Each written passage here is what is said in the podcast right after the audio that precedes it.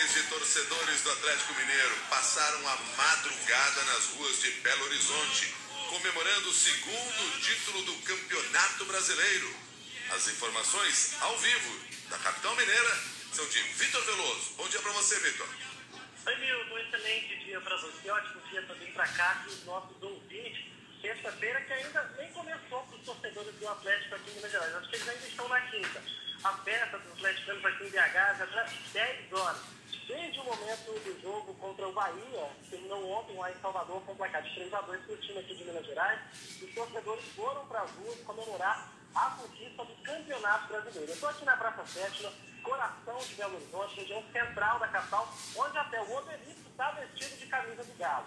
Milhares de torcedores passaram por aqui durante a madrugada para comemorar a vitória.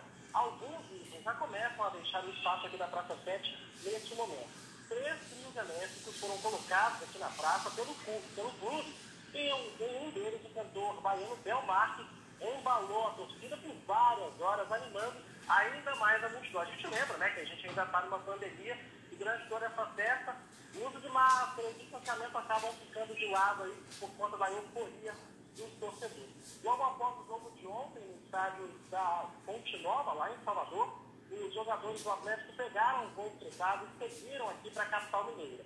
A chegada do, do avião no aeroporto de Confins é, foi por volta da meia-noite, já passava da meia-noite, na verdade, quando os jogadores chegaram. E por lá também uma multidão recepcionou o time.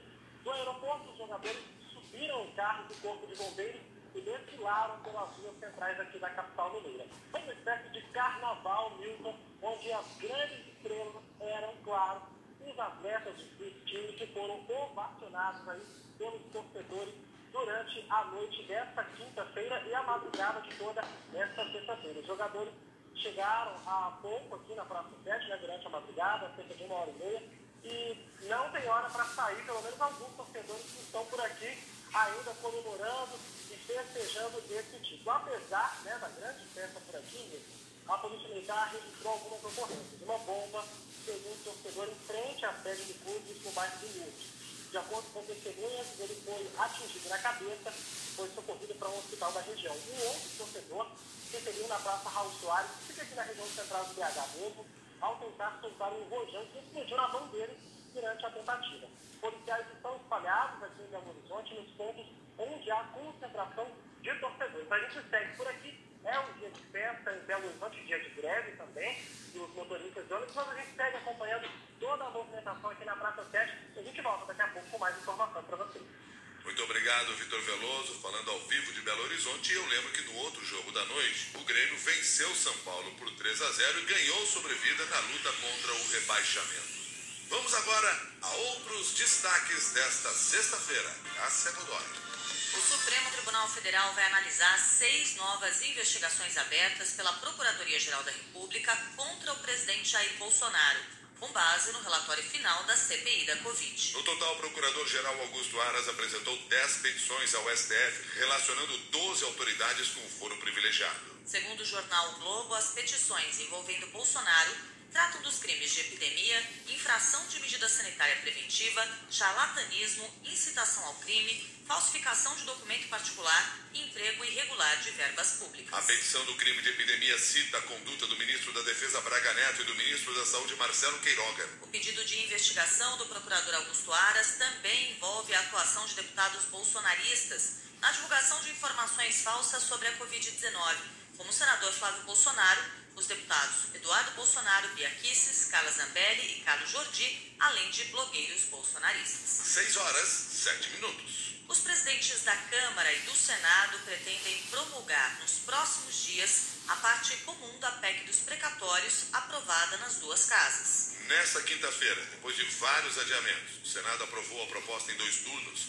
mas fez várias mudanças. O texto aprovado mantém as duas principais medidas propostas pelo governo: fixa um limite anual para gastos com precatórios modifica o cálculo do teto de gastos. Com a manobra, o governo terá 106 bilhões a mais no orçamento para bancar o Auxílio Brasil de 400 reais e outras despesas em 2022, que é ano eleitoral. Como foi modificada pelos senadores, a PEC dos precatórios terá de ser votada de novo pelos deputados. De acordo com o presidente da Câmara, Arthur Lira, a proposta será fatiada.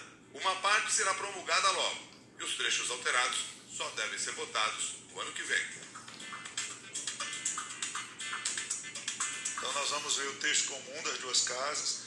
Esse texto comum deve ser promulgado pelas duas mesas e o que sobrar do texto comum terá que ir para a CCJ, terá que ter admissibilidade, terá que ir para a comissão especial para voltar ao plenário por duas votações. Esse é o trâmite do regimento da Câmara dos Deputados. Então, eu não creio que esse ano que não for comum possa ser votado.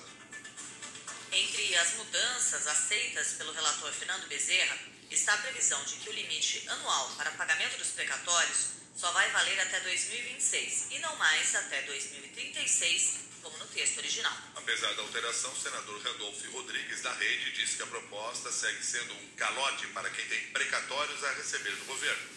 Continua sendo postergar ao tempo uma dívida que vai ser paga em 2026 e que nunca será paga de 300 bilhões de reais, segundo a instituição fiscal independente, pode chegar a 400 bi. Não será, falemos a verdade, não será paga em 2026. Será necessário um outro ajuste, talvez uma nova proposta de emenda condicional. Então, problema de origem, problemas de origem, por mais esforço que o meu colega Fernando Bezerra tenha tido, é difícil ser resolvido. O relator também incluiu o Auxílio Brasil na Constituição, para garantir que ele seja permanente. Fernando Bezerra também definiu que o dinheiro liberado com a PEC deverá ser aplicado em áreas sociais, como saúde, previdência e assistência social. Dos 106 bilhões que serão liberados com a PEC dos precatórios, o governo quer usar 51 bilhões para ampliar o valor médio do Auxílio Brasil para 400 reais. A medida provisória que criou as regras gerais do programa substituto do Bolsa Família também foi aprovada nesta quinta-feira pelo Senado. O ministro da Cidadania, João Roma, acredita que o pagamento dos 400 reais começará ainda em dezembro. A partir de dezembro, só posso precisar a data após a definição final na Câmara dos Deputados, mas da maneira como já está aprovada a PEC no Senado e a MP também, já na Câmara e no Senado, do Auxílio Brasil, nós conseguiremos fazer chegar, ainda no mês de dezembro, pagamento mínimo de 400 reais a todos os beneficiários do programa Auxílio Brasil.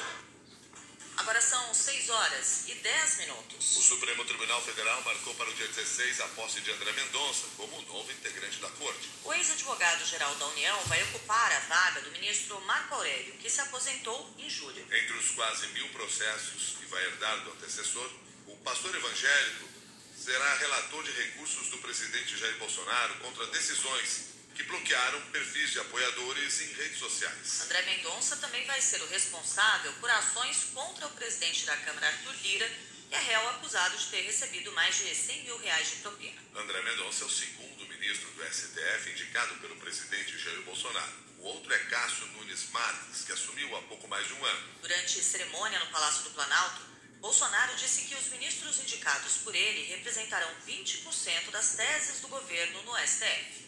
Eu não mando nos dois votos do Supremo, mas estão dois ministros que representam, em tese, 20% daquilo que nós gostaríamos que fosse decidido né, e votado dentro do Supremo Tribunal Federal. E uma coisa muito importante, meus senhores, muito importante. Não vamos falar em política aqui, mas está polarizada a política. Quem porventura se eleger ou reeleger o ano que vem, vai indicar no primeiro semestre de 23 mais dois nomes para o Supremo Tribunal Federal. Será uma enorme renovação para o Supremo. E todas as instituições, no meu entender, já que somos mortais, né, devem ser renovadas. Então, parabéns ao André Mendonça, que Deus ilumine dentro daquela casa. 6 horas, 12 minutos. Começa a vigorar hoje no Rio de Janeiro o decreto da Prefeitura que obriga a apresentação do passaporte da vacina contra a Covid em bares, restaurantes, hotéis e salões de beleza. A Prefeitura também vai exigir o comprovante de vacinação de turistas que quiserem passar o fim de ano na cidade. Pelas regras, é preciso apresentar o certificado para se hospedar em hotéis, pousadas e para alugar um imóvel por temporada. O presidente do Sindicato de Bares e Restaurantes do Rio, Fernando Blower, criticou a exigência. Já o presidente do Sindicato dos Donos de Hotéis, Alfredo Lopes, avalia que a medida é necessária.